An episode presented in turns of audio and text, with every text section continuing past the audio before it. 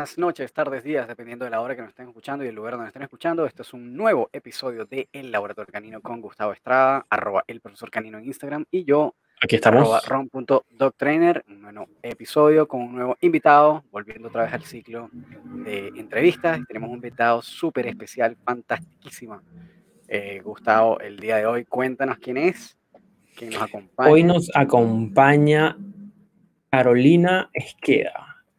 Carolina es psicóloga de humanos eh, y también trabaja en el área canina y ella es la fundadora de Wolf to Dog. Así que, Fantástico. Carolina, bienvenida. Carolina. Gracias. ¿Cómo estás, Carolina? Muy bien, muy bien. ¿Cómo están ustedes? Bien, bien, muchísimas gracias. Carolina no- Todo muy bien por acá. Nos escucha desde México, está hablando con nosotros desde México, ¿cierto? Sí, ¿En, qué parte, sí. en qué parte de México te encuentras, Carolina? Es como el DF. A ver. Sí, eh, depende de qué día de la semana, pero ahorita estoy en Querétaro. Querétaro. Sí. eh, a veces estoy en Guadalajara y a veces estoy en la Ciudad de México. Vaya. ¿Y, y están muy lejos entre ellas? ¿O están relativamente Eh, Querétaro es como, por un decir, el punto medio. Y a la Ciudad de México se hacen dos horas más o menos y a Guadalajara cuatro horas en Ah, ya, carro. igual medio largo.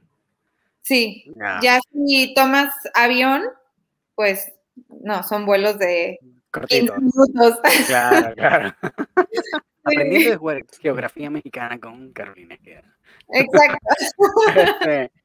Carolina, eh, fantástico. Bueno, nosotros todos los episodios empezamos con una pregunta que inicia siempre Gustavo, eh, para saber eh, un poco más de nuestros invitados. Sí, porque, porque consiste, eh, consiste, Carolina, en una pregunta que en algún momento siempre nos hace algún cliente, algún colega, alguien que conocemos y a nosotros pues nos parece cardinal el poderla poner sobre la mesa desde entrada, de entrada, perdón.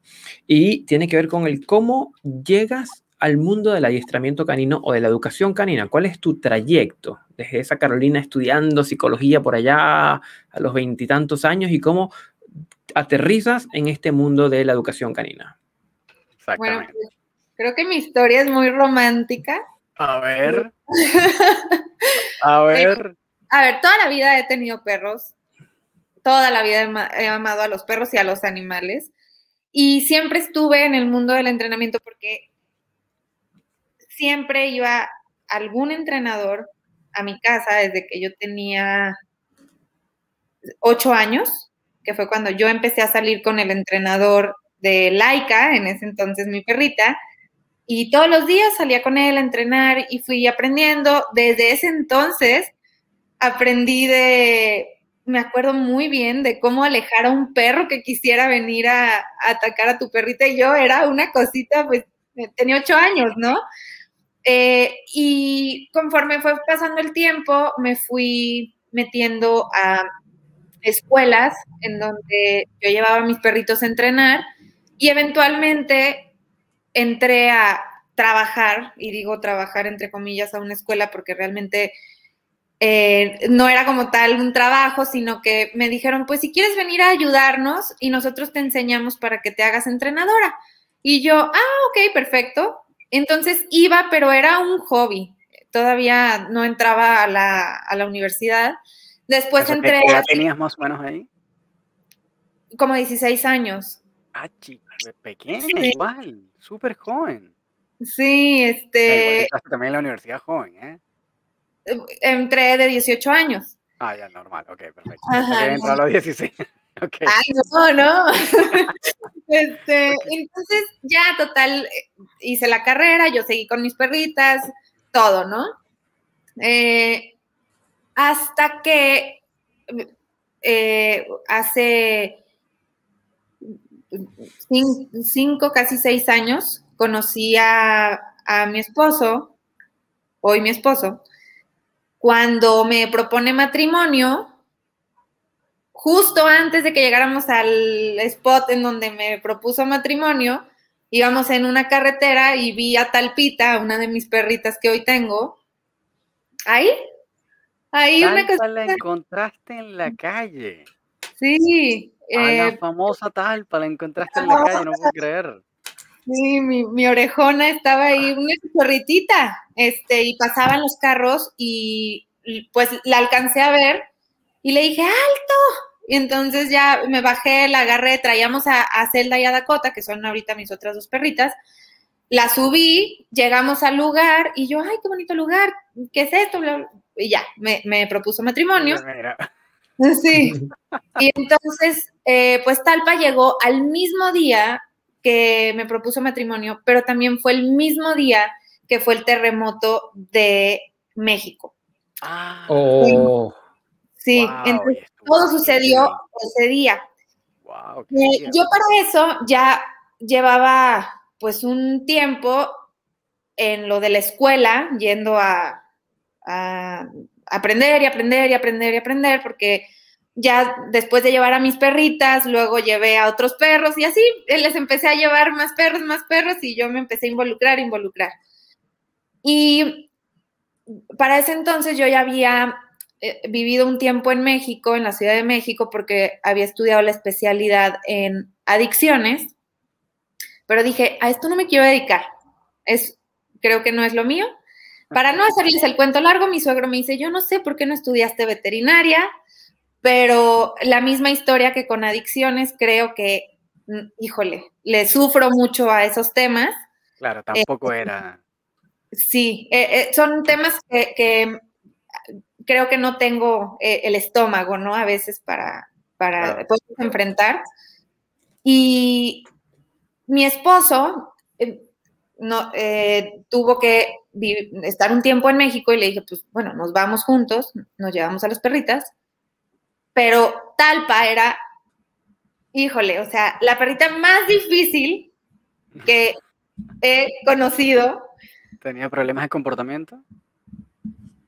Sí, y era una Ah. perra era una perrita eh, que a pesar de que la llevé a la escuela, a pesar de que yo ya había tenido toda esta, eh, pues de alguna forma, experiencia, no podía, no podía con ella. Entonces le dije a mi esposo, pues no voy a estudiar veterinaria, pero me voy a ir a estudiar eh, entrenadora profesional para entrenar a Talpa, porque eso es lo que necesita Talpa, que yo sea su entrenadora ya profesional. Y, Claro. me- y entonces fue cuando, cuando empecé todo esto, esa fue realmente mi, mi historia muy romántica, como les digo, pero sí, o sea, eh, cuando nos casamos cambió la vida y, y Talpa pues me cambió la vida y de hecho ella es el logo de Wolf to Dog porque pues gracias a ella estoy aquí. Qué, qué mm, interesante. qué igual, bueno, súper qué interesante. El día más bueno. complejo que, que he escuchado. Me caso, hay terremoto, rescato un perro, todo pasó el mismo Todo el mismo día. día. todo el mismo día. Y yo digo que Talpa eh, la tengo en lista de espera para hacer, no sé si se diga igual en, eh, eh, en otros países, pero aquí le decimos topo para buscar eh, personas en Ah, sí. después de un terremoto o de alguna catástrofe. claro, Sí, perros de búsqueda y rescate. Sí, sí. Eh, aquí a lo mejor coloquialmente les dicen así topo que, que van este, eh, porque dije, es muy representativo, muy representativo de, del día y, Claro. y Claro, exactamente.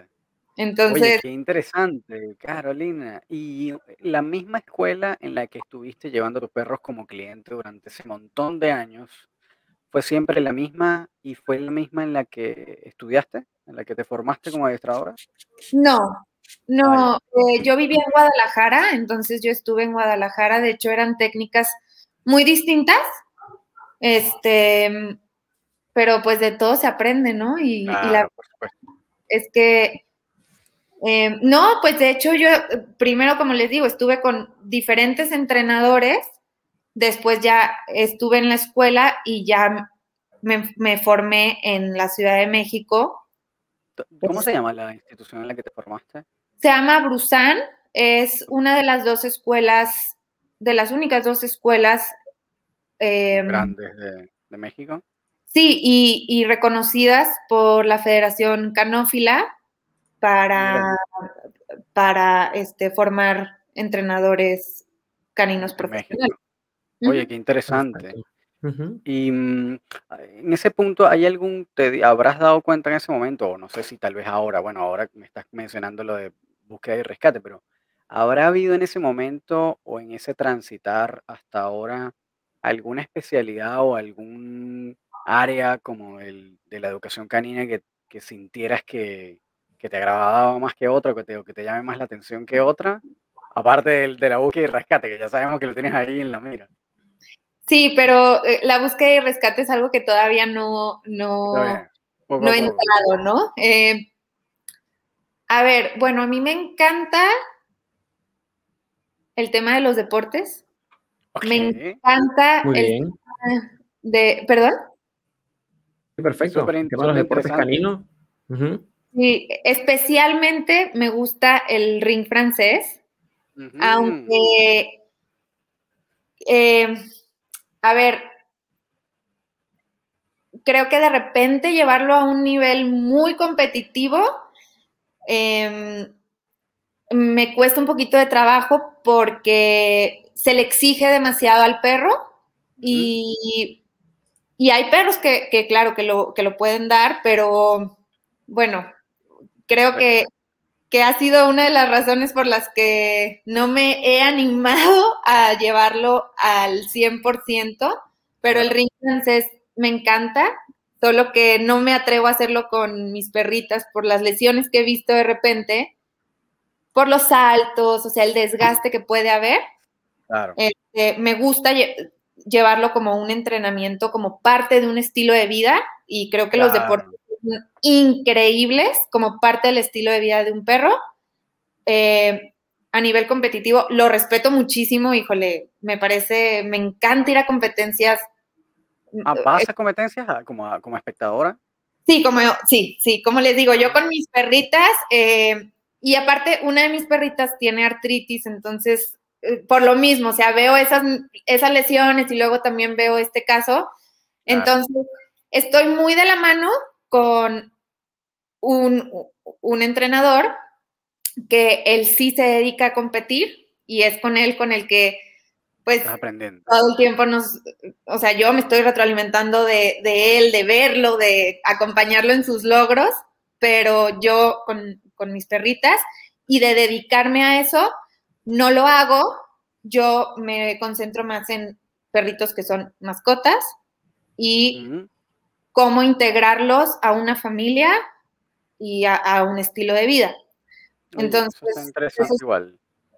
Sí, creo que ahí fue donde combiné la psicología con el entrenamiento y, bueno, eso considero que es más mi fuerte que el deporte, a pesar de que me, me encanta el deporte, pero bueno, me dedico a esta parte y la socialización, ay, me encanta. O sea, me encanta hablar del tema de la socialización y de a veces cómo pensamos que debe ser la socialización y cómo es en realidad, ¿no? He, visto muchísimo ese trabajo en tu Instagram, ya vamos a hablar de eso, pero, eh, Gustavo, comenta lo que ibas a decir. No, que precisamente quería como hacer un doble clic allí en el tema de socialización, porque también he visto eh, eh, en, tus redes y quiero que nos comentes un poco cómo, cómo lo estructuras, cómo lo haces, mm, partiendo quizás como de, bueno, eh, qué es la socialización para nuestros perros y entendiendo qué es, bueno, cómo vamos a, atenderlo. Ok. Em, la socialización para nuestros perros es todo este contacto con el mundo y cómo aprenden ellos a enfrentarse, a coexistir, a convivir, a comportarse frente a todos estos estímulos que con los que nos vamos a topar y con los que nuestro perrito se puede topar en el día a día. A veces pensamos la socialización como el que dos perritos jueguen, ¿no? Y es una parte de la socialización. Puede ser una parte de la socialización, pero la socialización abarca muchísimo más que solamente el juego entre, entre dos perritos. Hay socialización con humanos, hay socialización con otras especies, hay socialización con perritos. Eh, dentro de la socialización hay el enseñar cómo comportarse y el también ellos genéticamente ya que traen como precargado de cómo hay ciertos comportamientos que se dan naturalmente y cómo las experiencias van también moldeando esos comportamientos, incluso a veces contradiciendo esa misma genética o ese mismo ya este bagaje de, información que traen este, por default. Em, entonces, ¿cómo, ¿cómo nuestros perros conviven y se comportan y reaccionan y responden a todos estos estímulos que hay afuera? Y cómo no solamente dentro de la socialización es con otra especie, sino otros factores que, o sea, la exposición, cómo exponemos a nuestro perrito a ciertas eh, a ciertos estímulos y cómo lo exponemos desde qué edad, a qué cosas y qué experiencias tiene de eso, también define mucho cómo va a ser su socialización, cómo va a ser su interacción con otras especies en ciertas situaciones. Claro. Y en ese proceso, eh, Caro, eh, igual, bueno, es que ahí surgieron dos vertientes que quiero profundizar. La primera es la del juego, que estaba, ya lo vamos a ir para allá. Pero antes de entrar en ese punto que, me, que igual me llama mucho la atención, y que además es como el clásico mito del juego y, el, todo el cuento que uno dice, suelta el perro para que juegue, para que socialice, y de repente la cosa no es por ahí, voy a ir a ese punto. Eh, ¿Cómo es el proceso eh, en tu metodología de trabajo para enseñar a los perros a socializar usualmente. Sé que obviamente todos los perros tienen características diferentes y tienes que, por supuesto, como jugar con esas características individuales, pero ¿hay alguna especie de protocolo o algunas líneas guías en las que más o menos eh, inicies ese proceso de socialización? ¿Cómo más o menos podría verse abuelo de pájaro a grosso modo para un, para un dueño de perro? ¿Cómo se ve esa socialización? Sí, sí tengo, a pesar de que tengo un protocolo, como bien dices, eh, con cada perrito y con cada persona es diferente. Ajá. Pero, pues claro, sí, yo creo que hay que tener una línea, ¿no? Una, metodología. Una línea base, ¿no? Claro, y aquí la puliendo, ¿no? Entonces, eh, suponiendo, no vamos a entrar a lo mejor en este caso con temas de un perrito que está presentando conductas agresivas como tal, puede haber un poco de reactividad, pero vamos haciéndolo como algo un poco más generalizado, ¿no? O sea, que nuestro perrito a lo mejor jala cuando ve otro perro, ladra cuando ve otro perro, o sea, como problemas del día a día que, son muy comunes. Em, ok. Lo primero, lo primero que me gusta hacer, y esto es algo que incorporé hace, hace como unos ocho meses a esta metodología porque antes no, tenía este primer paso, el paso cero. Pero me ha funcionado muy bien ahorita. Es, tengo una sesión con solamente los dueños de los perritos, los tutores. y hablamos del lenguaje canino y algo que hablamos es eh, los tonos agudos y graves con los que los perros se comunican, aparte del el lenguaje físico. Y algo que trabajo mucho es, sí, en que puedan distinguir este lenguaje físico, las orejas, que si e, este, separa el pelito, que si la cola está tensa, que el que se esté moviendo la cola no significa que esté feliz, porque muchas veces se confunde eso. Todo este lenguaje corporal que podemos observar es algo que, trato de profundizar para que para prepararlos y, les dejo de tarea antes de socializar que lo estén observando, que estén observando mucho y que estén exponiendo a diferentes sonidos. Por ejemplo, si el perrito eh, escucha, no sé, en YouTube, perritos ladrando y escucha al perrito ladrar, que lo observen. Lo primero que me interesa es que los, las personas aprendan a observar y a leer a sus perritos. Y otra cosa que hablamos y que me encanta hablar de eso es cómo los perros se comunican entre sí con diferentes tonos. Cuando estamos hablando, por ejemplo, de tonos graves, que un perro está ladrando con un tono muy grave, también es una forma de hacerse grande, es una forma de marcar un límite, o sea, hasta aquí, sea por la razón que sea, o sea, eso lo vamos viendo, cuál es la raíz de esa reacción, pero ¿qué nos está indicando esta reacción? Es no te acerques, ¿no? ¿Con qué intensidad lo está haciendo? ¿Y qué acompaña ese lenguaje? Cuando son tonos un poco más agudos, que son así como eh, lloriqueos o que son eh, el perrito como eh, soltando estos ladridos, pero muy agudos. Y como intermitentes, ¿no? Sí, entonces estamos hablando de más interés, quizá un poco de, de querer acercarse incluso un poco de ansiedad, o sea, todo depende de cómo vayamos analizando la situación y de lo que vayamos observando. Aparte de eso, hablamos de ellos cómo se comunican con su perro. Por mm, poner un ejemplo, si nosotros le queremos hablar a nuestro perro, por un decir, Cela, ven, estoy hablando con un tono agudo, ¿no? un tono eh, agudo.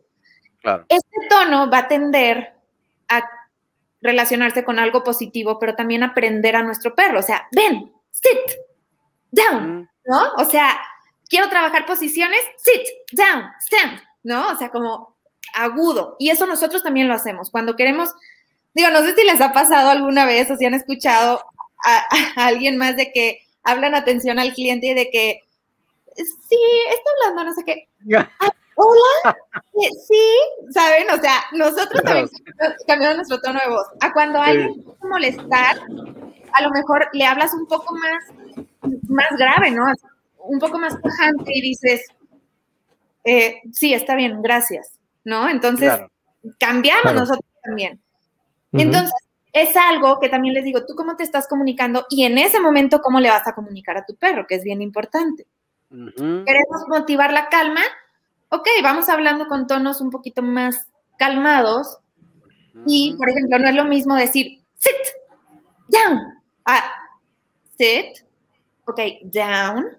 Y entonces estamos fomentando un momento de más calma. Ahora, ¿cómo decimos eh, cuando marcamos un límite, no? Yo tengo diferentes formas de marcar un límite y es, por ejemplo, no. Y mi tono es más grave. Eh, se me hace importante hablar de esto porque al momento de estar socializando, si yo veo que mi perro está tenso, no le quiero decir, Zelda, hey, sit. No, quiero trabajar con tonos que calmen. Si mi perro empieza a gruñir, hey, no, y alejamos y le pedimos algo en un estado calmado que no vaya a prender demasiado el perro. Entonces, esta es la primera, el paso cero, que les digo que incorpore. Buenísimo.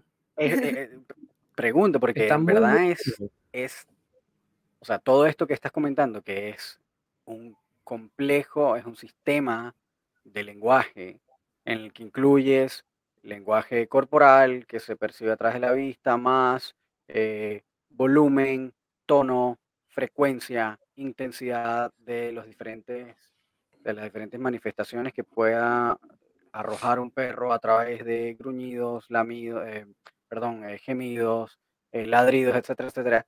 Es un montón de elementos en el sistema de lenguaje eh, de un perro que igual no es fácil de aprender. Entonces, ¿todo esto va condensado en una sola sesión? Sí. Cortito, como, me, como me imagino, ¿no? Como muy al ras.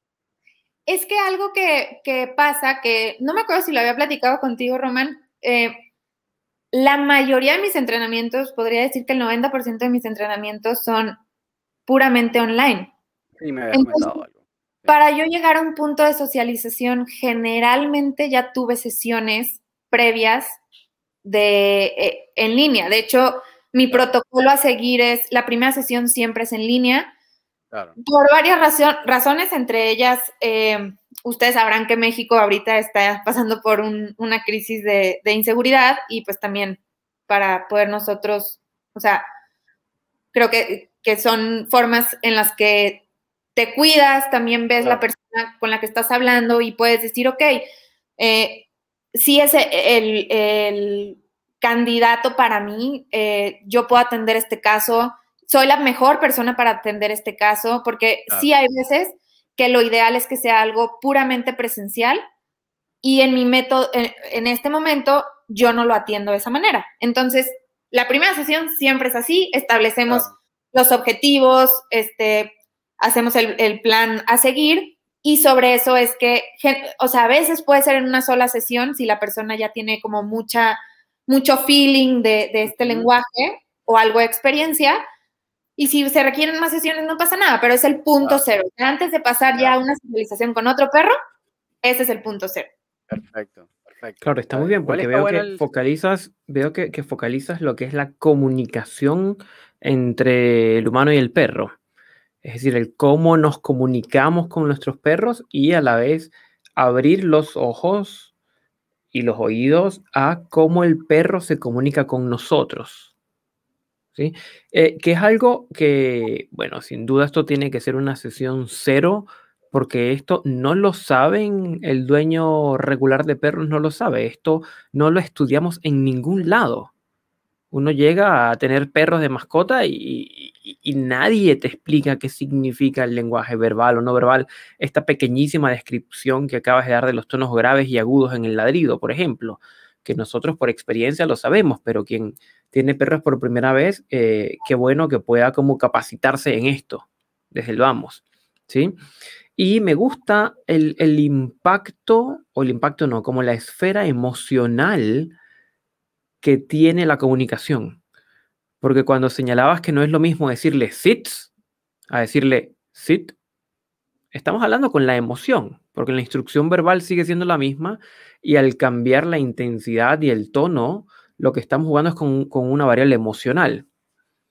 Sí. Eh, que no deja por fuera como, como esta, esta, este abordaje también como desde lo emocional, de que el perro no es un robot, más bien atrás quedó eso de decirle siempre instrucciones como si fueran instrucciones de militares. Yo estudié bajo un modelo, bajo un modelo que era así y era el perro sits, así como con enojo. Platz, here, y hoy más vale que haga el here porque si no le iba a ir mal. Así hace 12 años cuando yo estudié esto.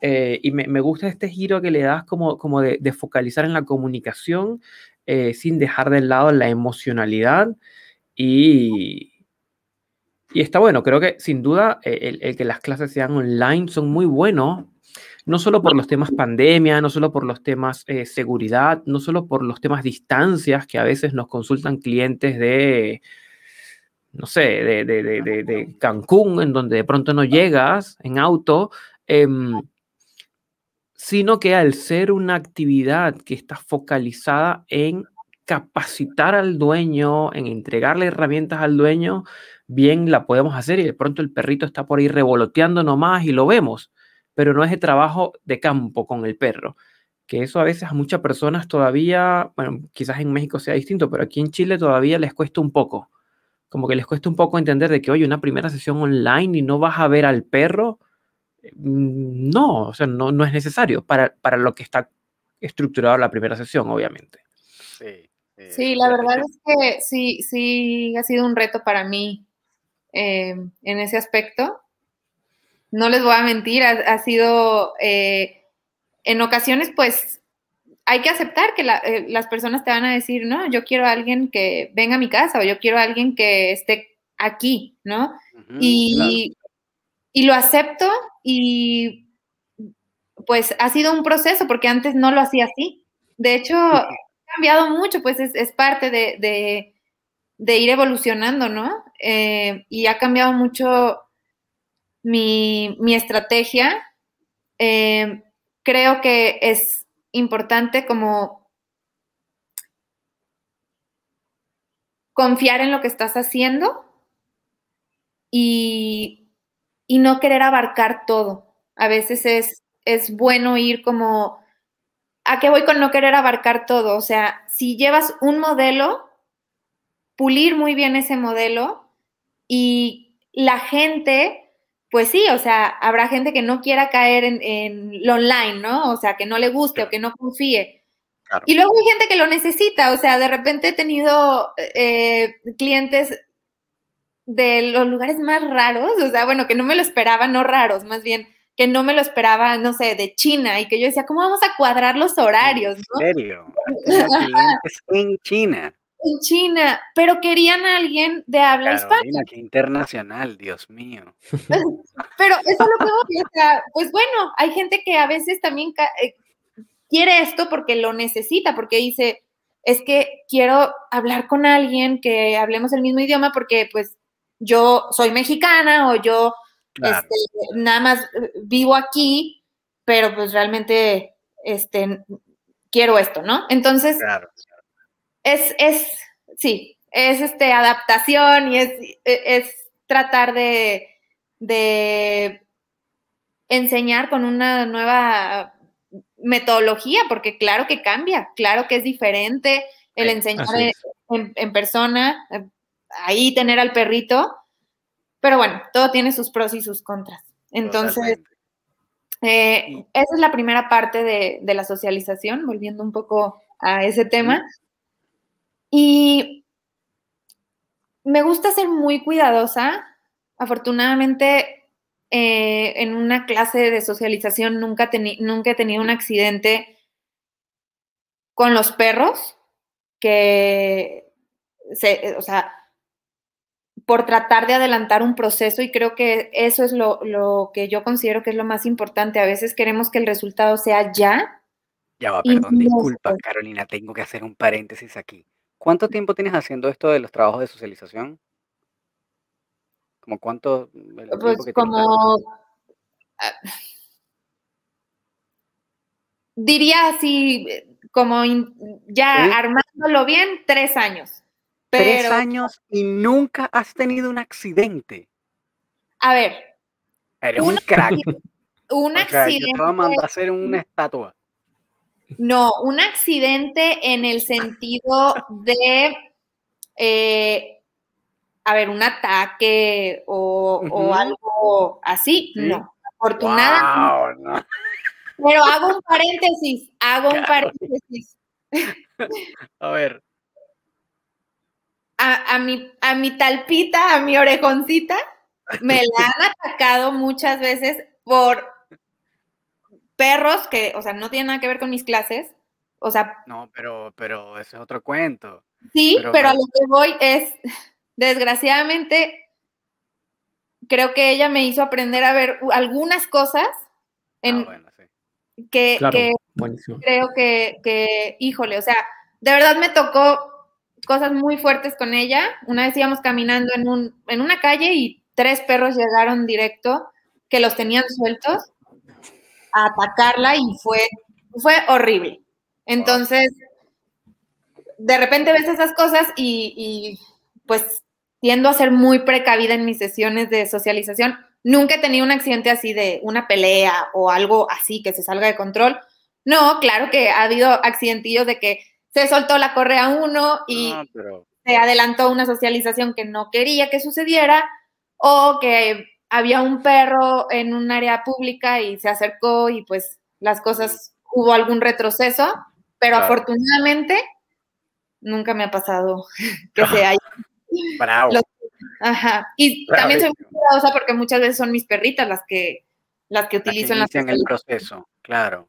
Y, Ajá. y en este, en este método, por lo que veo, vas bien progresivamente y, y más o menos lento, por lo que entiendo, ¿no?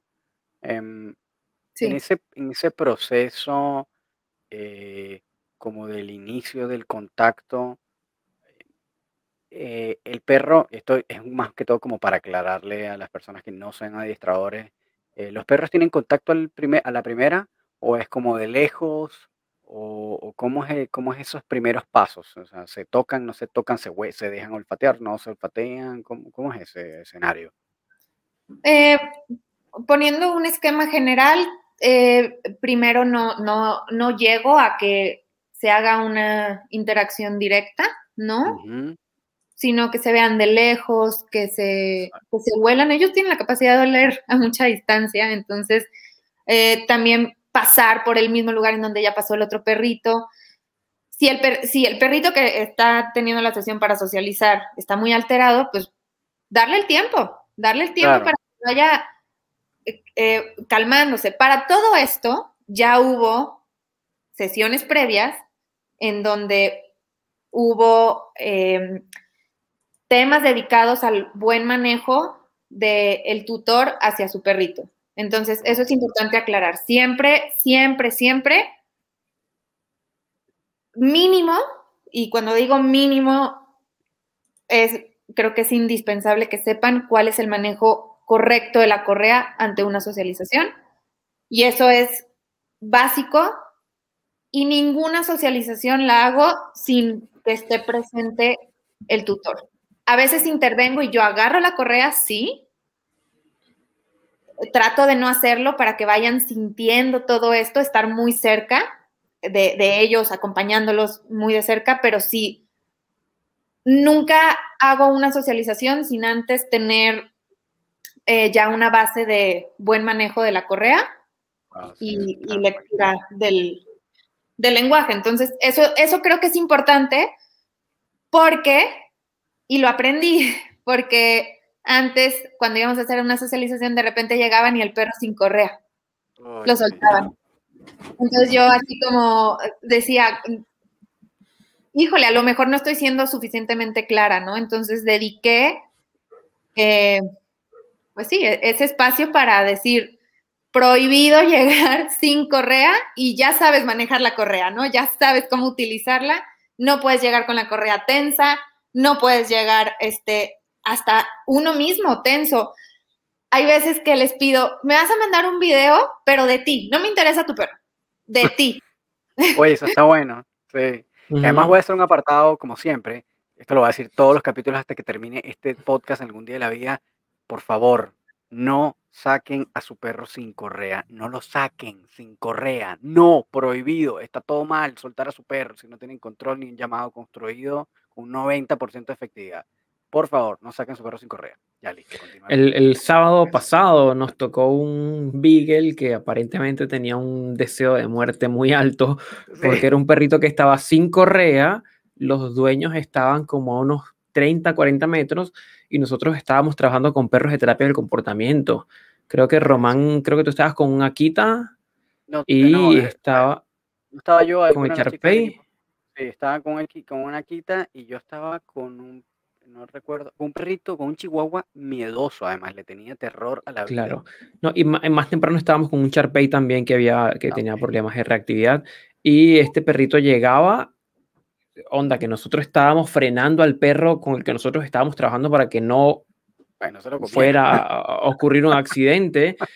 y los dueños venían más atrás. No tengo idea en qué estaban pensando, en...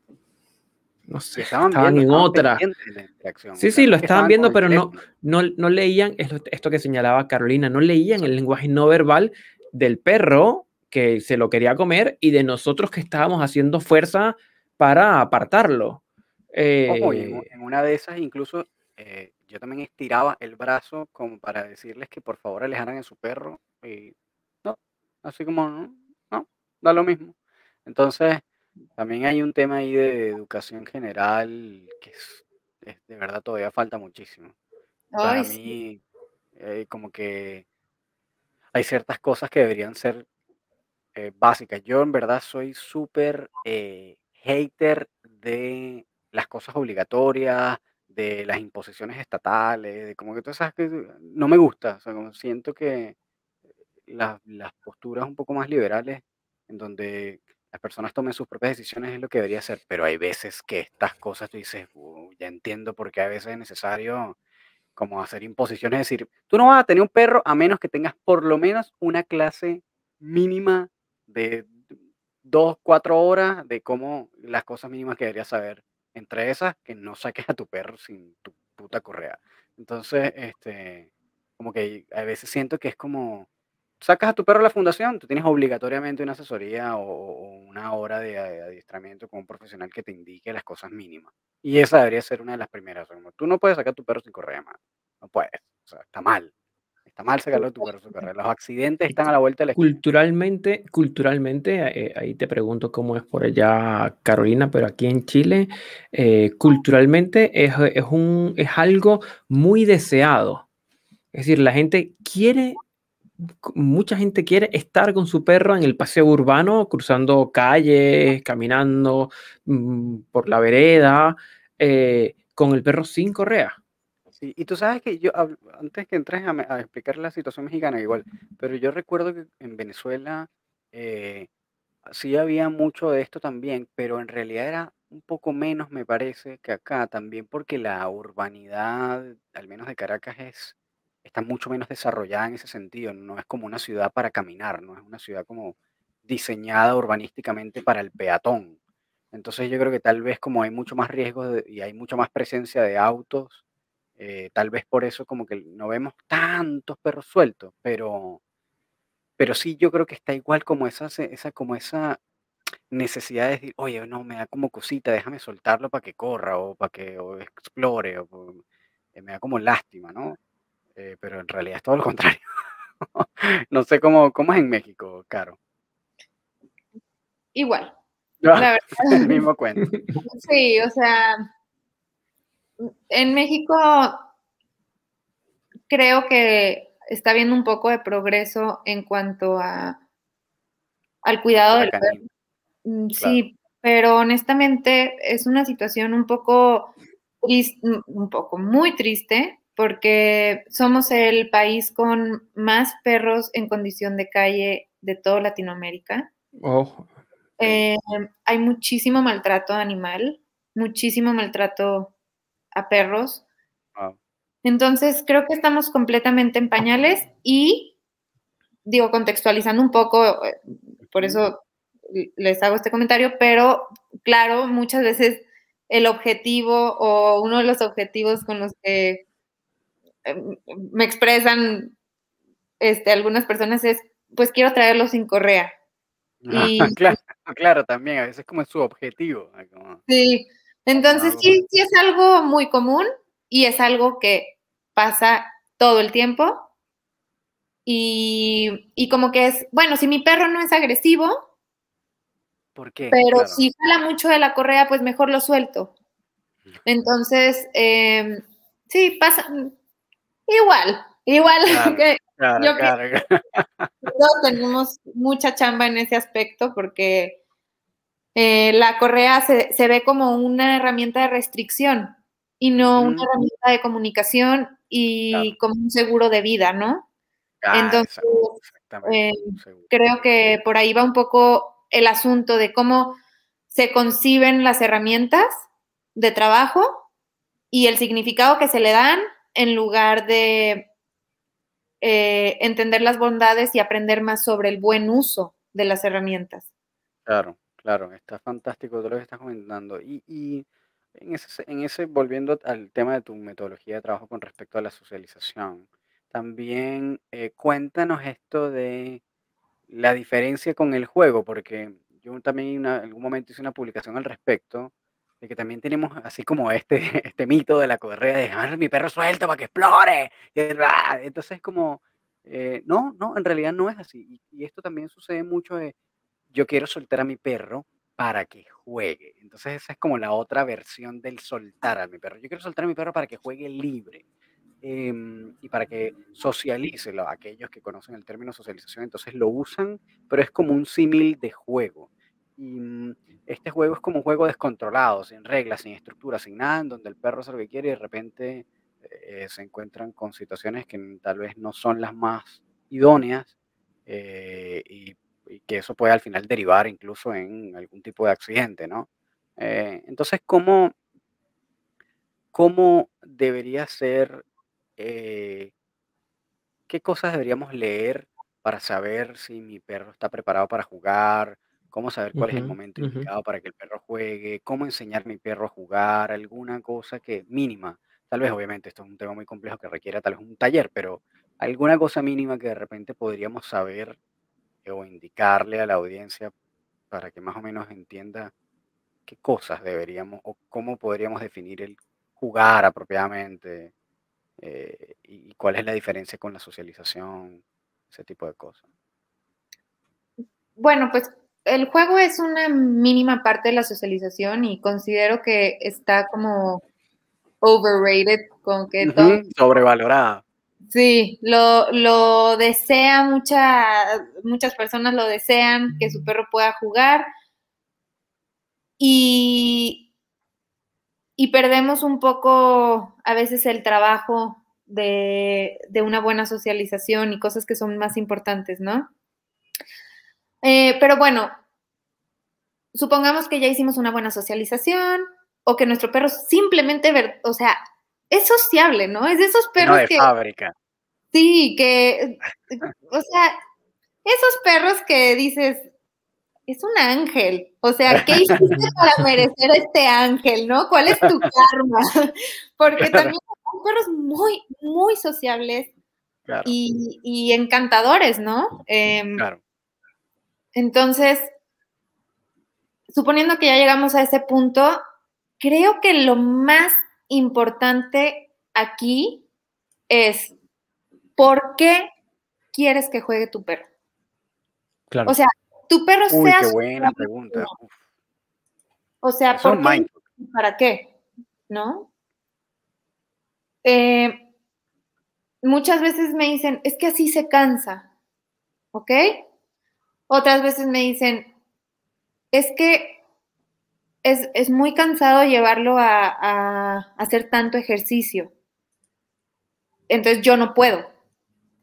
Otras veces es como, ay, pues es que es mi rato de descanso, o sea, mi perro se va a jugar y yo estoy platicando con una amiga, o estoy platicando con un amigo, o estoy en el celular, o estoy atendiendo temas, o sea, como que puedo hacer varias cosas, ¿no? O hay veces que es, bueno, pues porque los perros necesitan jugar entre sí, ¿no? Entonces, eh, creo que lo primero es saber por, por qué tienes tanto ese deseo, porque también es un objetivo muy común. Me dicen, es que yo creo que mi perro ya juegue con otros perros. O sea, mi perro, eh, muchas veces me dicen, mi perro es súper agresivo, pero yo quiero que juegue con otros perros. Y digo, bueno, probablemente ni sea súper agresivo, pero vamos poniendo objetivos reales, ¿no? O sea, supongamos que es reactivo. Entonces, como que... eh, eh, sí, creo que, que, el definir y el educar un poco sobre cuál es la importancia de que jueguen y cuáles son, sí, los beneficios, pero también los contras de que jueguen. Claro. Para mí un, un, gran contra de que jueguen es que pierdes tú, puedes, puedes perder importancia tú. ¿En qué sentido? Mm, si tu perro, si lo haces demasiado seguido el que tu perrito juegue con otro perro y dejas un lado tú, tus interacciones con tu perro, tu juego, tu, tu entrenamiento, me refiero eh, lejos de la obediencia, esta interacción de resolver situaciones, de poner al perrito a interpretarte, a leerte, a ponerte atención, a en esta dinámica el perrito que se ponga a resolver problemas. Eh, todo es una convivencia. Todo suma esta relación. Y si nosotros dejamos de lado eso y buscamos mucho el juego, ¿en dónde está la diversión? ¿En dónde está? ¿En dónde está la vida? ¿No? ¿En dónde Claro, está? claro. Sí, sí, sí. Con otros Sí, perros. Tan de acuerdo que no podría estar más de acuerdo. o sea, eh, Qué bueno, sí, qué bueno que estamos de acuerdo. Sí, está muy bueno eso porque eh, muchas veces también eh, dueños y guías de perros que no son más adiestradores, que no son adiestradores, pensan o pensamos, pues yo también lo, lo, lo hice, también pensé así en algún momento, eh, cuando no, no era adiestrador, era que, que ese no era mi rol que yo no tenía, o sea, que el rol de mi, de mi, perro era jugar con otros perros, como, ah, no, los niños que jueguen con los niños, yo para qué voy, yo no soy niño, no, no juego con niños, ¿no? Es como, y no, todo lo contrario, es como, ese es tu rol, tu rol Claro. es jugar con tu perro, no el del otro perro, es el rol tuyo, no el del perro del parque, de la esquina. Entonces, Totalmente. y claro, eso está súper bueno porque efectivamente eh, puedes perder valor frente a tu, o sea, frente a tu perro cuando está en puro jugando con otros también. ¿no? Eso está buenísimo. Está, Yo no tengo nada en contra de que socialicen jugando. Claro, Al contrario, eh, se me hace, me encanta verlos, me encanta observarlos, me, a- claro. mm, a veces me muero de la risa de los movimientos que hacen, cómo ponen los codos en el piso y, y levantan este, las pompas y mueven la colita. Sí, Eh, sí, sí. Me encanta, me encanta A mí lenguaje. también. Y me encanta ver un perro que a lo mejor era inseguro y que de repente está teniendo todas estas conductas tan, eh, sintiéndose tan liviano, me encanta, pero Ese momento es, ese momento es, hermoso. es eh, fantástico. Cuando es un perro miedoso, inseguro que empieza a jugar, es como, wow, lo logré. Sí, la verdad es que sí, eh, pero honestamente para mí mi objetivo final no es tanto de que jueguen, sino hablando aquí de un, o sea, algo más personal que creo que puede aplicar para muchos de nosotros, es que coexista tranquilamente con otros perros, ¿no? Exactamente. No importa que no jueguen, no importa que no sean los mejores amigos de la vida, pero si yo me voy a ir a... A mí me encanta escalar. Entonces, mi esposo y yo nos vamos a escalar seguido y claro que nos llevamos a, a- las tres, ¿no? Y muchas veces se llevan otros perros. Entonces, para mí es una tranquilidad que yo estoy en la roca, mi esposo me está dando belay y si yo detecto por allá un ladrido, les puedo hablar y vienen y se ponen al lado de mi esposo, o le puede hablar mi esposo y se, y se vienen al lado de él, porque mis perras, la realidad es que no se ponen a jugar con otros perros. Zelda es un poco más curiosa y, y- pero no, no es juguetona, como que quiere nada más, tiene conductas medio dominantes, así de, ya saben, Sí. poner la cabeza encima del lomo, tratar de y, y me gusta estar ahí para poder manejar esas situaciones y que el otro perro no se sienta tampoco eh, incómodo a tal grado de que tenga que poner unos límites más fuertes, ¿no? Y que se provoque una pelea.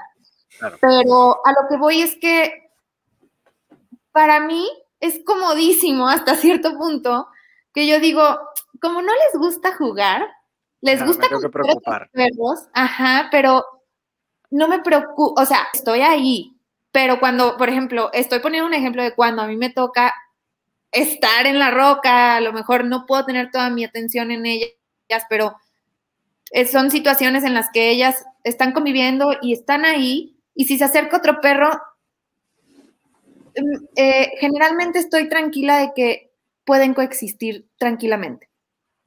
Oye, Eh, igual paréntesis, qué interesante hobby, ¿eh? O sea, escalar está buenísimo. Siempre me llama la atención, como he hecho escalada unas dos, tres veces en mi vida, es como, weón, qué vaina más buena.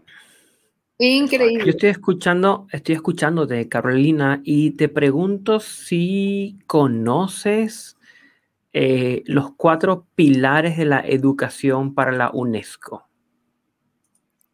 Em, creo que no. A ver, si me los puedes decir. Porque, porque está, lo, que, lo que estás mencionando de, de- de los perros me, me recordó mucho a eso. Fíjate, esto evidentemente aplica a humanos porque es a UNESCO, pero él plantea que eh, hay cuatro pilares, cuatro pilares de educación básicas. El primero es aprender a aprender. Ah, sí. Sí, que tiene que ver con el cómo eh, eh, entrenarme en eso para poder seguir aprendiendo.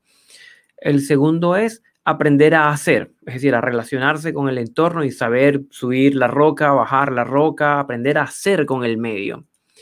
El tercero es aprender a convivir, que tiene que ver con una coexistencia o una convivencia armónica, pacífica, que no necesariamente tiene que ser juego, ya simplemente coexistir, convivir. Y el último es aprender a ser, que tiene que ver con, bueno, en el caso de los perros tendría que ver con eh, que puedan desplegar todo su repertorio conductual, ¿ya? Pero te estoy escuchando porque cuando dices aprender a, a- cuando dijiste, no, cuando, cuando ellas tengan que coexistir o, co- o coestar con alguien, ¿ya? Que puede que jueguen, pueden que no, pero que lo puedan gestionar, me recordó mucho esto y me parece que algo de esto podría ser aplicable a, a la educación canina. Sí, enseñarle a nuestros perros a cómo aprender nuevos comportamientos que en función a eso sepan hacer con los estímulos del ambiente, que es lo que se, se hace, por ejemplo, en socialización con estímulos urbanos, que el perro sepa hacer con ese ruido de las motocicletas, por ejemplo, ¿ya? Eh, y que pueda aprender a convivir con, hiciste, tú hiciste tres menciones en socialización con otras personas, con otros perros y con otros animales, por ejemplo, ¿ya? Me gusta, me parece que está interesante. Creo que, podríamos darle una vuelta en otro momento a estos temas de, los pilares educativos de la UNESCO, porque me resonó mucho a lo que ya has venido trabajando. ¿Sí? Está buenísimo. Entonces me, parece que está bien, bien, bien bueno porque es un enfoque, eh, el, que, el, que, brindas es un enfoque bastante, eh, diría como por la línea del medio, porque no es que ignore a otros perros, pero tampoco es forzarlo a que sea un perro sociable 24/7 con todos los perros, porque eso es una utopía. Sí, y creo que em, de repente hasta las convivencias son más tranquilas cuando no hay tanto juego, ¿no? O sea, incluso con perros muy juguetones, eh, por ejemplo, pasa mucho que nos juntamos a alguna comida. Bueno, pasaba porque ahora ya no es tan común. Pero llevaban. volverá a pasar. Esperemos. Claro, ya. Pero em, que se juntan, o sea, quienes tienen perro pueden llevar a su perro y todo. Y incluso cuando los perros están muy juguetones y llevan así, muy intensos, eh, a mí me gusta darles como un break.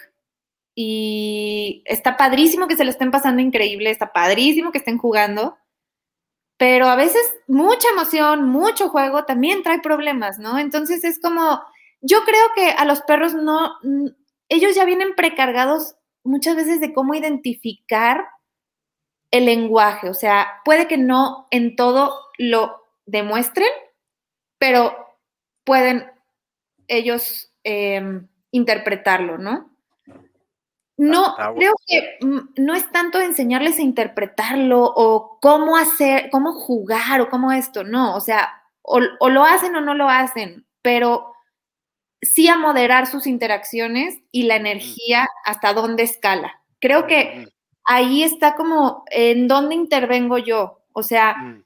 si mi perro se está sintiendo incómodo, bueno, lo retiro un rato, ¿no? Si el otro perro está siendo demasiado intrusivo, demasiado encimoso, eh, no deja espacio, bueno, retiramos un poquito ese perrito. Y entonces vamos a interactuar, pero sus, al final, como ellos están desenvolviéndose, pues es como su naturaleza les da a entender, ¿no? Nadie les enseña a poner sus coditos en el piso y, mover la colita, nadie les enseña a lamer, eh, a llegar por abajo y, lamer el hociquito eh, y como mostrarse amigables, ¿no? O un poco sumisos. Nadie les enseña eso.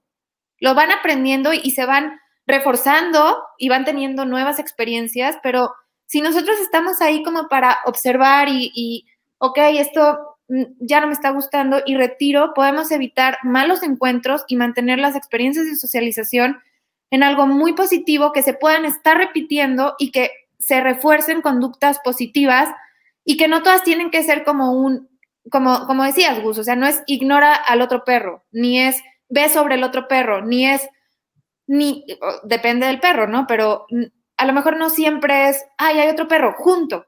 También se vale que, como ahorita que hablabas de, los pilares, enseñar a hacer, ok, viene otro perro y a lo mejor le pido que camine al lado de mí, ¿no? Y eso es el primer paso.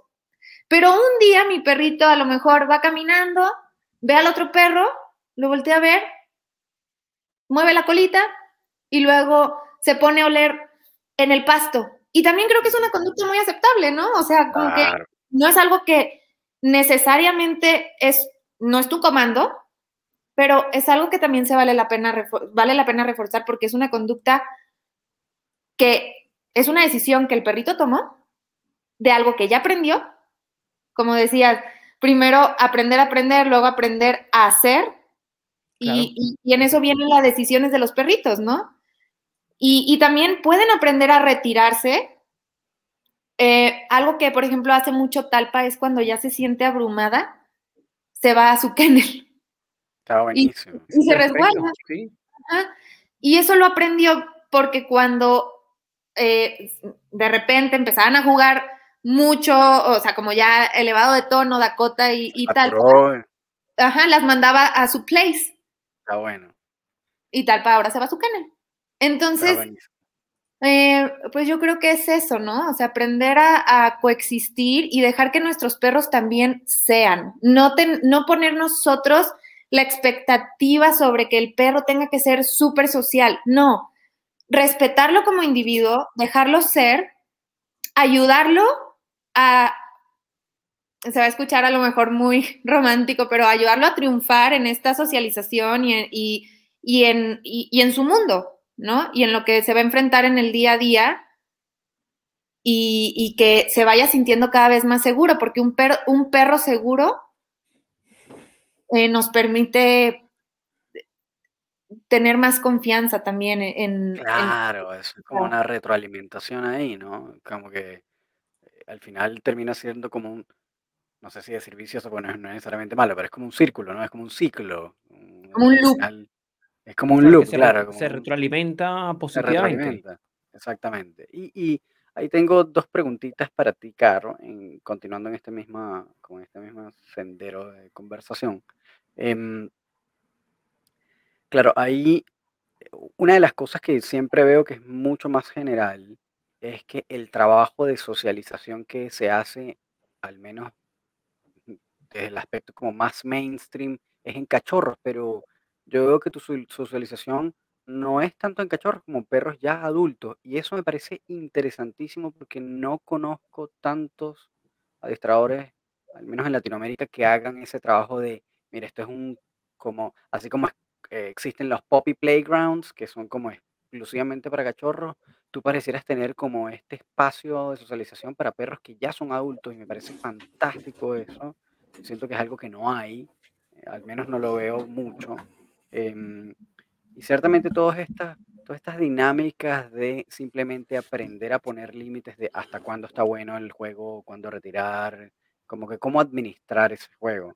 Eh, que además lo veo, las personas que veo que lo hacen de esa manera son adiestradores de muchísimo renombre y experiencia, como Blake Rodríguez o Tyler Muto, o mm, lo he visto también incluso en el caso de Tom Davis. Eh, pero mm, creo que tú lo haces más o menos de una manera similar en ese sentido y que está fantástico. Eh, y creo que no, no, como te digo, no, no hay mucho de eso. Ahora, lo otro que me llamó la atención que mencionaste también al principio era que tú también tratabas de integrar como el componente de la familia en esto, y me imagino que obviamente habrá algún elemento de tu background como psicóloga en el proceso de trabajo. Esto también lo, medio conversamos con, con Melissa, que Melissa también es psicólogo y tiene como una aproximación más o menos en ese sentido. Y que ayer fue su eh, cumpleaños. Además, bueno, le hemos hecho charado a Melissa como en tres episodios, pero de nuevo. Ah, bueno. Feliz cumpleaños, Melissa. Este, pero bueno, ella comentaba algo por el estilo que también tenía como una aproximación, por, por, por ese background. Y tú también eh, mencionaste que también hacías como un trabajo al, como a los dueños también, como que también te enfocabas mucho en, en trabajar al, a los guías. Entonces, en ese proceso, ¿cómo lo abordas? ¿Cómo, para mí ha sido todo un aprendizaje fantástico esto, porque obviamente, yo, fíjate, yo no, no soy psicólogo, no soy veterinario, soy diseñador gráfico, no tiene nada que ver, he estudiado mucha filosofía, pero creo que es lo único más cercano, como que podríamos decir, a las ciencias sociales.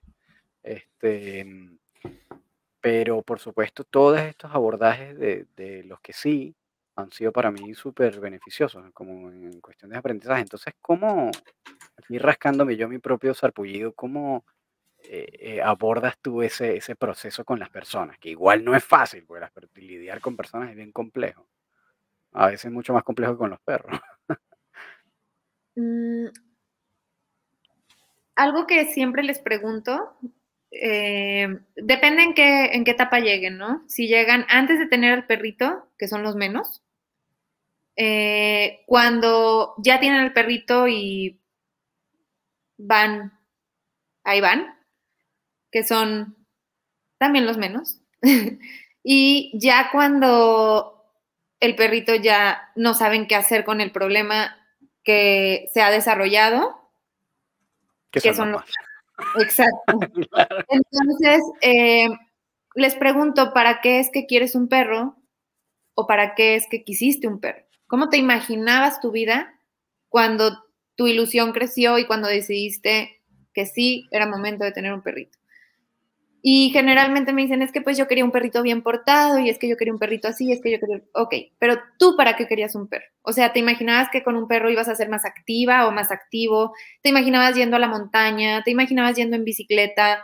¿Qué te imaginabas haciendo con tu perro? ¿O te imaginabas un perro flojo que se quedara en el, en el sillón? O sea, entonces de ahí empezamos como a escarbar de dónde viene esto y retomar un poco y, darle otra vez esa, esa el sentido de, tener un compañero así, pero también de devolverle la importancia de, la vida del perrito, ¿no? Y del bienestar del perrito, porque cuando ya tienen problemas generalmente ya dejaron de hacer muchas cosas, ya dejaron de sacarlo a pasear, ya dejaron de, de, tenerlo en sus espacios, ¿no? Y, y, en su convivencia del día a día. Que si vienen visitas, pues lo encierro. Que si viene esto, ah, pues lo encierro. Entonces ya lejos de una socialización, pues se está perjudicando, ¿no? Entonces, me gusta a mí mucho retomar esta parte emocional porque, pues yo creo que eh, de, una ilusión venía, ¿no? Y, y de ahí es que empiezo a aterrizar. A veces sí me pasa que acabo dando sesiones de terapia. Me pasa mucho con bueno, a ver, no mucho. Me, ha pasado y, me ha pasado cada vez más seguido con parejas que tienen un perrito y que fue mucha ilusión y después es la razón de las peleas. Y entonces, ahí se me hace muy interesante y la verdad es que me encanta trabajar desde esa perspectiva porque le devuelves la capacidad al perro de, de cambiar ante la perspectiva de los tutores, le devuelves la vida al perro. Eh, bueno, no, no, se la devuelves tú, simplemente el trabajo, ¿no? El, proceso. No, no, es que, no, es que ni yo lo haga, simplemente el proceso y el que las personas quieran estar en el proceso cuenta muchísimo. Y también a las personas les, tratas de, llevarlos hacia una orientación en donde empiecen a hacerse responsables de su decisión, de la responsabilidad que conlleva su decisión. Y ahora sí, vamos a echarle todas las ganas para ver cómo vamos a cambiar esto. Y entonces ahí es en donde hablo mucho de la familia, que la familia empieza desde si es una persona y su perro, o ¿Son más personas y un perro o son varios perros y una persona?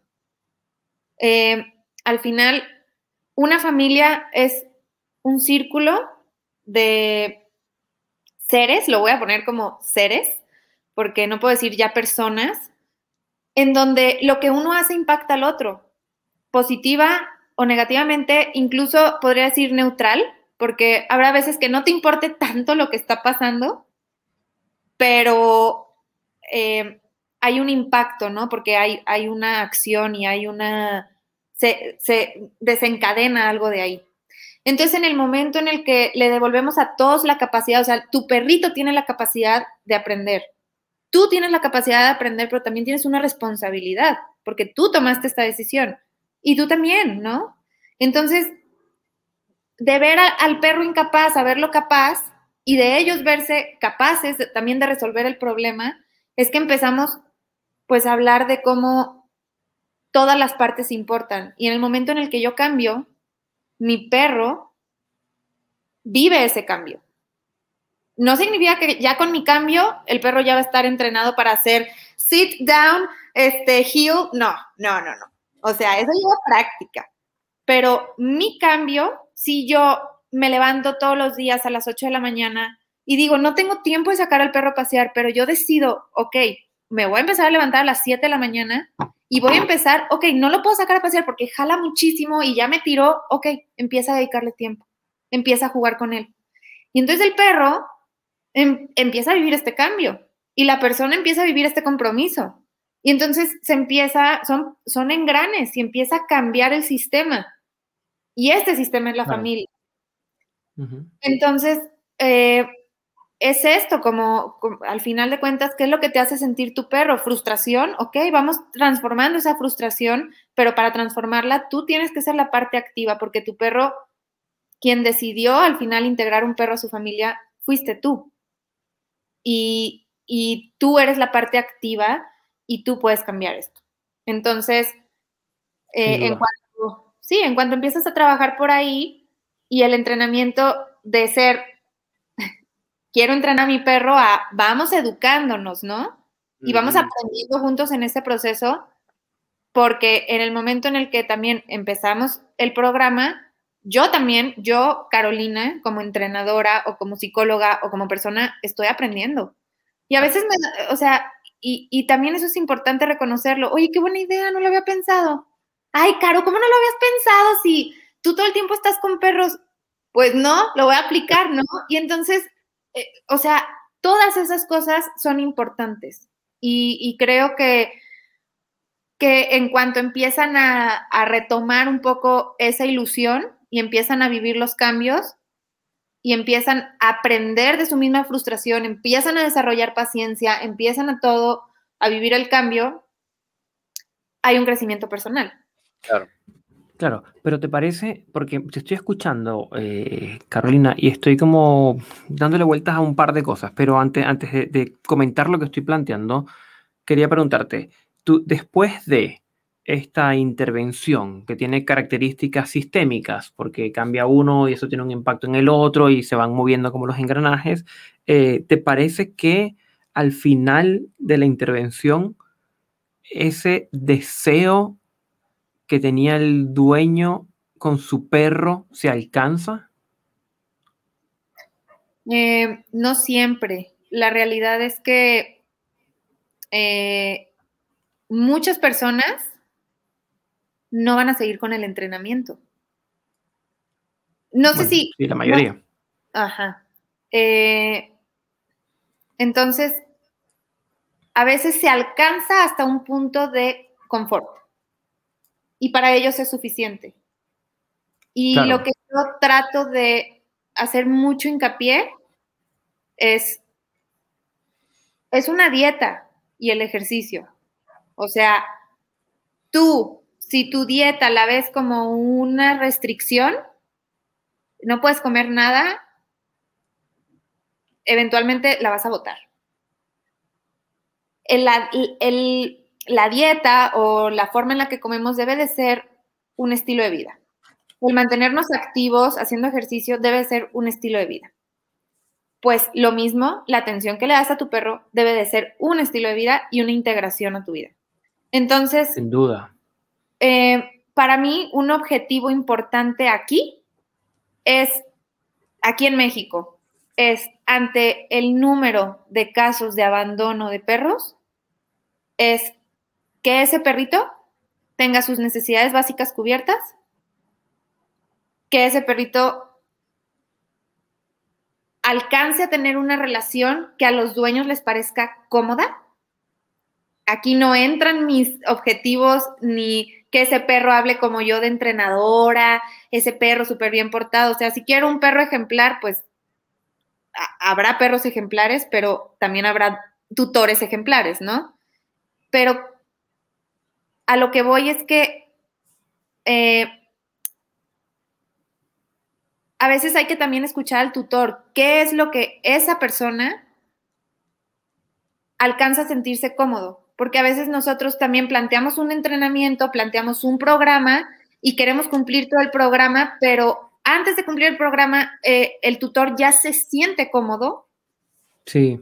Y prefiero mantenerlo ahí a mm llegar a cumplir como mis expectativas que yo considero que son las ideales. Claro, pero es que ahí, ahí precisamente es un tema súper, súper interesante porque eh, los perros eh, llegan a la casa, eh, pero antes de empezar a llegar a la casa, el perro, el perro era un deseo.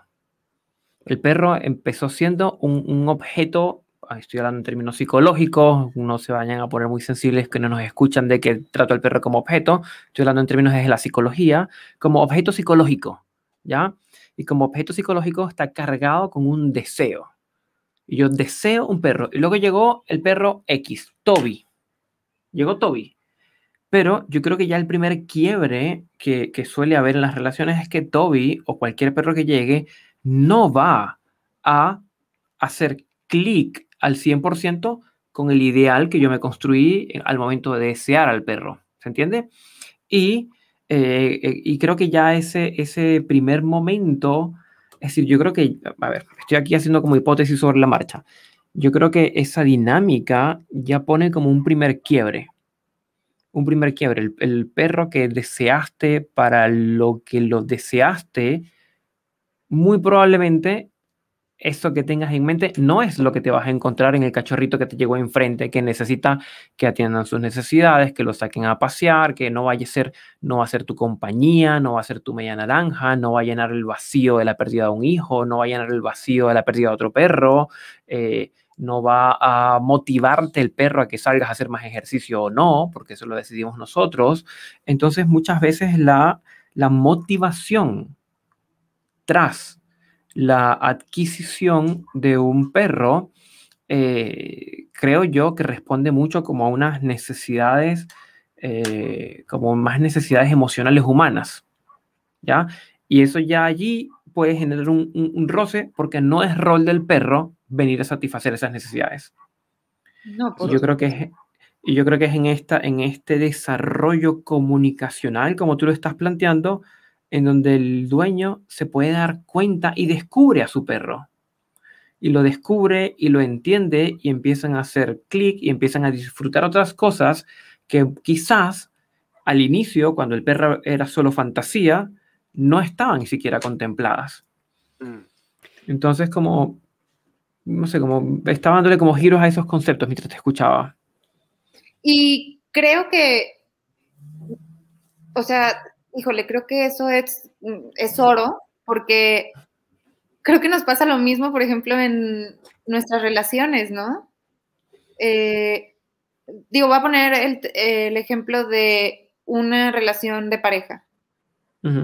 Eh, bueno, al principio idealizas a la persona, estás enamorado de la persona, enamorada de la persona y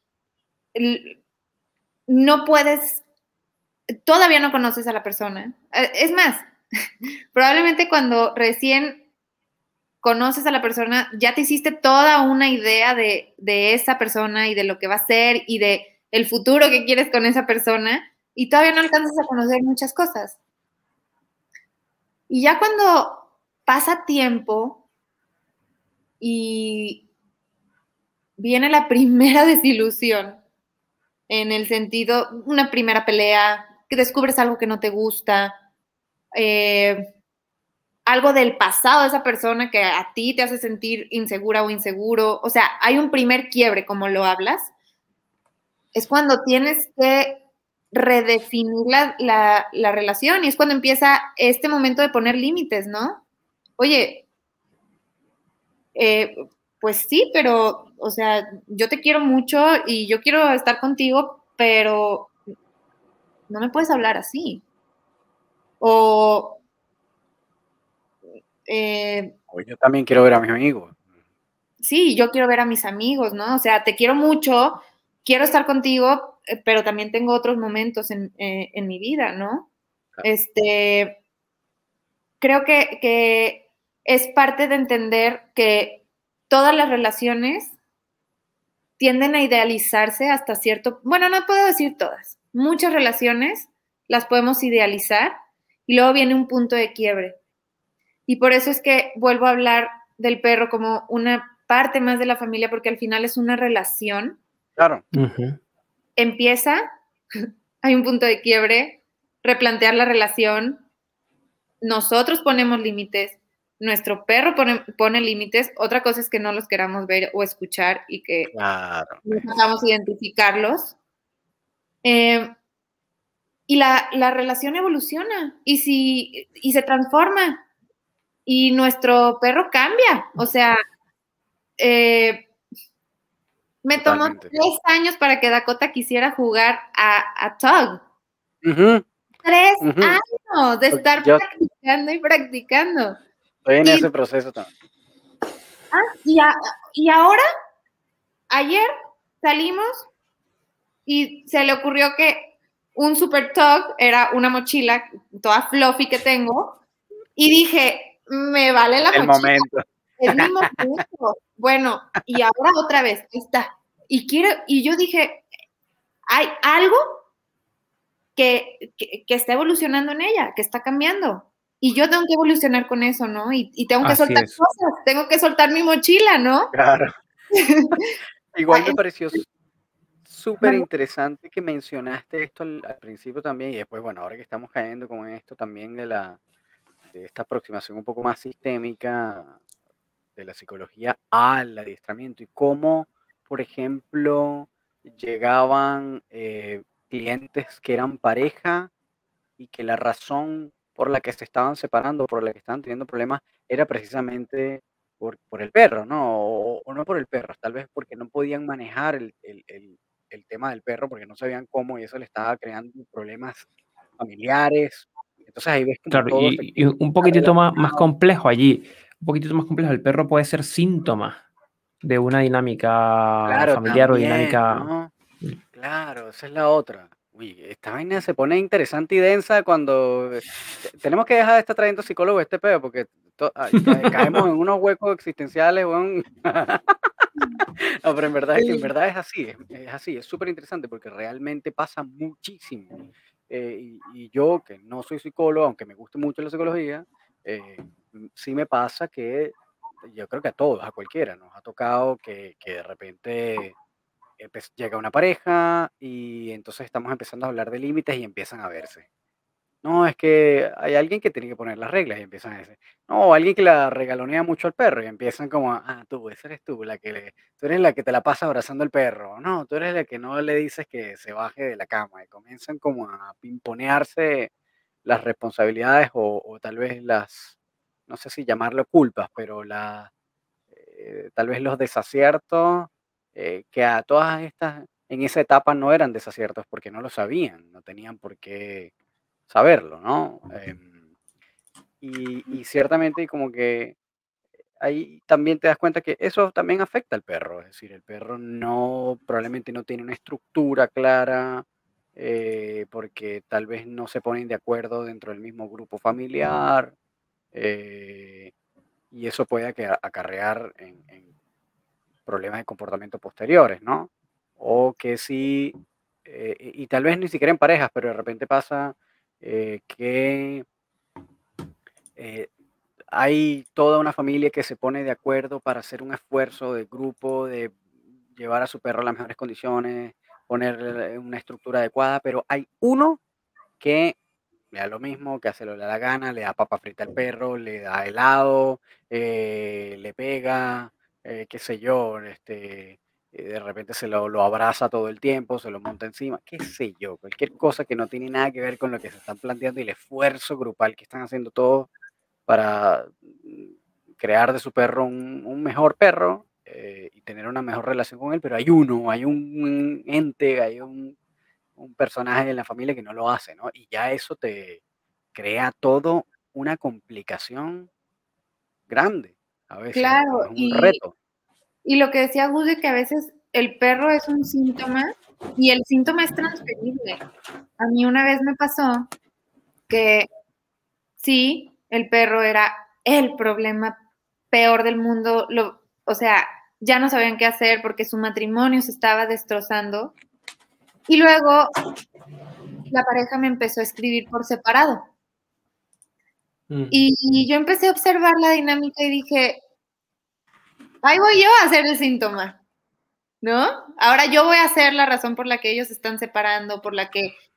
eh, y, pues, ajá, entonces me di cuenta de hacia dónde iba y, y bueno, pues me tuve que, eh, que retirar un poco de esa dinámica y ponerle las reglas claras, ¿no? Y claro que no les gustó al principio, Y al principio me dijeron, no, ya no queremos estar este, entrenando contigo. Eh, no sé, nos hace bien que no nos quieras contestar nuestros mensajes por separado. Y yo, está bien, no pasa nada. Y ya después regresaron. Y, ¿Solos? ¿O tú lo- Sí. Ah, ya. No, no, solos, porque eh, es importante también cuidar. em, es importante cuidarte a ti. Y como yo les digo, yo soy muy sensible y, luego de repente me, involucro mucho como en, en querer este, apoyar mucho y, y tengo que saber mis límites, ¿no? Y por eso pongo mis límites, porque, porque conozco esa parte de mí. Entonces, sí, después regresaron y volvimos a plantear las, las reglas, la dinámica y funcionó bien. Eh, pero evidentemente, bueno, al final les hice la recomendación de ir a terapia de pareja y que yo no, yo no se las iba a dar, claramente, porque ya era otra relación la que yo tenía con ellos de otra perspectiva, pero les dije, eh, creo que aquí el problema no es el, que el perro les haya traído problemas, es que su relación no está sólida, están, no tiene la comunicación entre ustedes dos para poder abordar un reto de la crianza de un perro. Pero el perro no Claro. llegó siendo un problema. Entonces, quienes tienen que trabajar aquí son ustedes para que este perrito no acabe en la calle. No, ¿cómo crees? Jamás. Y afortunadamente no. Y afortunadamente nunca lo dieron en adopción. Y ahorita, bien, bien. O sea, ahí van. Pero, eh, o sea, a lo que voy es que sigue siendo un tema el cómo se organizan, para quién saca el perro, para quién. Y sigue habiendo de repente temas en torno a esto, pero es solo un síntoma de que a lo mejor quisieron resolver algo con un perrito, ¿no? Quisieron resolver algo pensando que a lo mejor eso iba a resolver sus temas y no es así. Y eso lo vemos también mucho en, familias en donde hay adicción, ¿no? O sea, eh, el chivo expiatorio, o sea, uno, un, quizá quien sufre de la adicción es el síntoma, pero para que se resuelva, pues hay que resolverlo en conjunto y el apoyo de toda la familia es indispensable y el involucramiento que cada quien tome su responsabilidad y actúe. Lo mismo es con la crianza de un perro, con la educación de un perro y con el entrenamiento de un perro, porque son cosas distintas, pero sobre todo la persona, las personas nos tenemos que educar y seguir educando y seguir aprendiendo de, de el mundo de los perros, porque al final estamos hablando de otra especie y es difícil entender otra especie, y es difícil entender. Nosotros, ¿no? Entonces, Totalmente. es eso, o sea, como a veces es abrumador tratar de entenderlos, a veces no sabemos por dónde vino esto, por qué esto, pero eh, una vez que, que decidimos ten- o que ya tenemos el perrito en casa, pues sí hay que saber que, que es una vida y que, y que hay que, eh, eh, que, que mucho de lo que el, el trato que le demos a esa vida va a ser un reflejo de también cómo estamos nosotros, ¿no?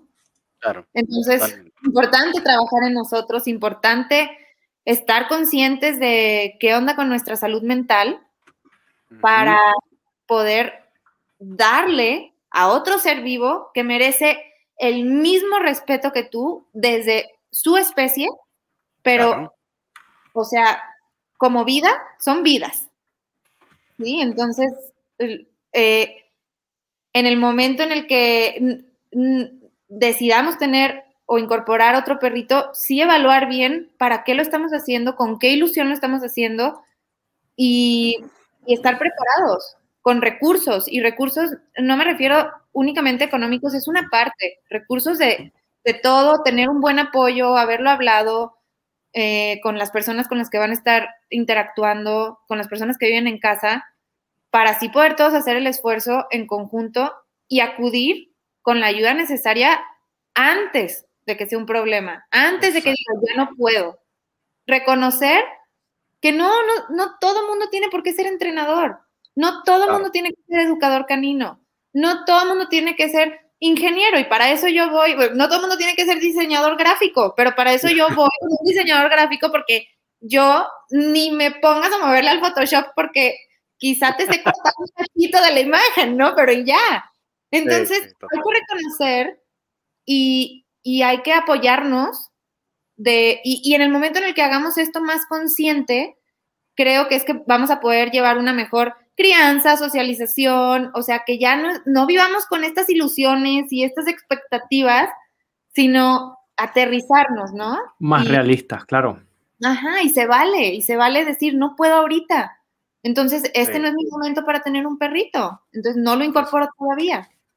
Sí, sí, eso está, pero fantástico, igual porque es como, hay como un golpe de realidad. Eh, y yo creo que este momento, justo ahora, este año, estos últimos dos años, 2020, 2021, que es el momento de la pandemia, es donde más hemos visto eh, ese comportamiento en el cual hay una hay un cambio eh, de nuestra realidad y de repente eso va a generar una serie de emociones y entonces estamos viendo una oleada masiva de adopciones, compras y rescates de perros de personas que no están preparadas para tener un perro todavía.